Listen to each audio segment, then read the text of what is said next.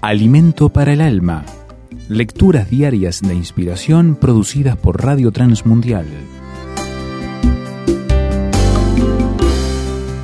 Los mapuches y Dios. En la cosmovisión del pueblo mapuche, indígenas del sur de Chile, el concepto de Dios era concebido como el Gran Espíritu.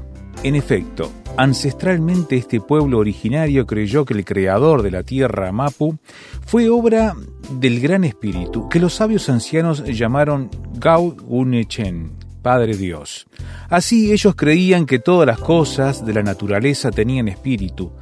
Por eso cuando un mapuche quería entrar al agua, pedía autorización al espíritu del agua. Lo mismo ocurría con el bosque, el cerro, la montaña y los demás elementos del entorno natural.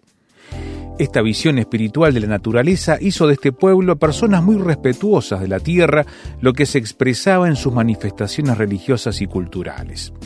Ellos no adoraron al sol o la luna, su divinidad máxima era espiritual de tal modo que cuando llegó el Evangelio de Jesucristo a sus vidas, lo aceptaron con mucha convicción, pues llenó ese vacío del alma como el Dios no conocido de los atenienses.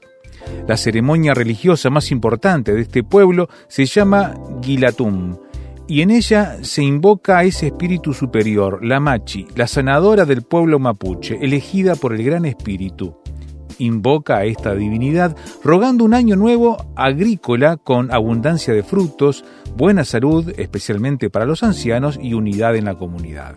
En la actualidad son miles los mapuches, sean en la urbe o zonas rurales, donde la mayoría de sus miembros siguen al jefe supremo, al único Salvador, al Señor Jesucristo. Pues Jesucristo es el jefe superior de toda etnia.